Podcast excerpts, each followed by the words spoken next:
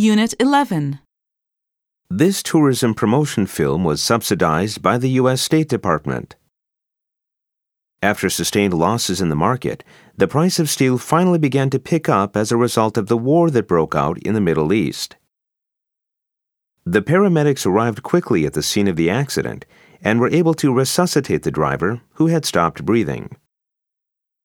The acquittal of the police officer who allegedly killed an unarmed suspect led to a riot outside the courthouse. Over the past few years, there has been an increase in vandalism of art exhibits by visitors to the museum.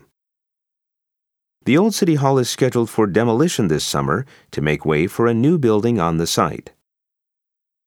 Vegetable, meat, wood, and paper products degrade biologically, but plastic, nylon, and vinyl products do not. The 600 year old castle had deteriorated so badly that the city government finally decided to appropriate a budget to restore it. Throughout history, older people have invariably felt that the moral sense of the younger generation has degenerated. Ms. Gonzalez's management expertise was what saved the company from disaster during the Depression. Frances shows great ingenuity in solving problems, but tends to be a bit lazy if she does not have a challenging task to do.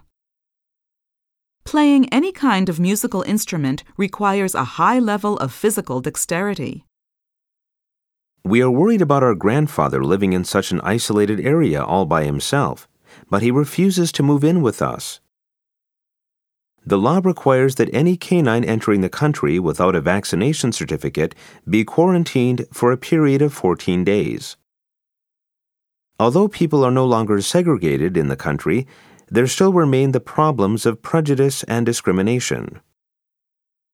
Pedro's outstanding achievements in basketball won him a scholarship to the college. Peter's extraordinary story about canoeing down the Yukon River made me decide to go there. Considering the fact that Billy is only 10 years old, he gave a remarkable performance on the piano. The conditional agreement states that our country will supply rice, provided that they do not conduct experiments to test strategic arms. After the coup d'etat, a provincial government was set up, and they began to prepare for the country's first general election. The success of the treatment is contingent upon the doctor's skill and the patient's overall condition. Charles Darwin, the author of The Origin of Species, is considered to be the prototype of the modern biologist. A psychoanalyst said archetypes of guilt, death, redemption, and rebirth exist in the myths of many countries.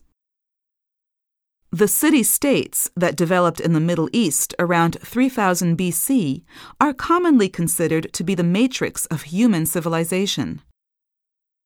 Kindly fax us a price quotation for 100 of your latest model RH511 cellular phones. To make the screening process more efficient, we would appreciate it if you could attach a three page excerpt from your treatise. Professor Delgado, we need your blurb for your fall semester writing course by June 10th. Drink lots of water, even in winter, so you won't get dehydrated. Native Americans were driven out of their fertile homeland and into vast sterile pieces of land with rocks and pebbles.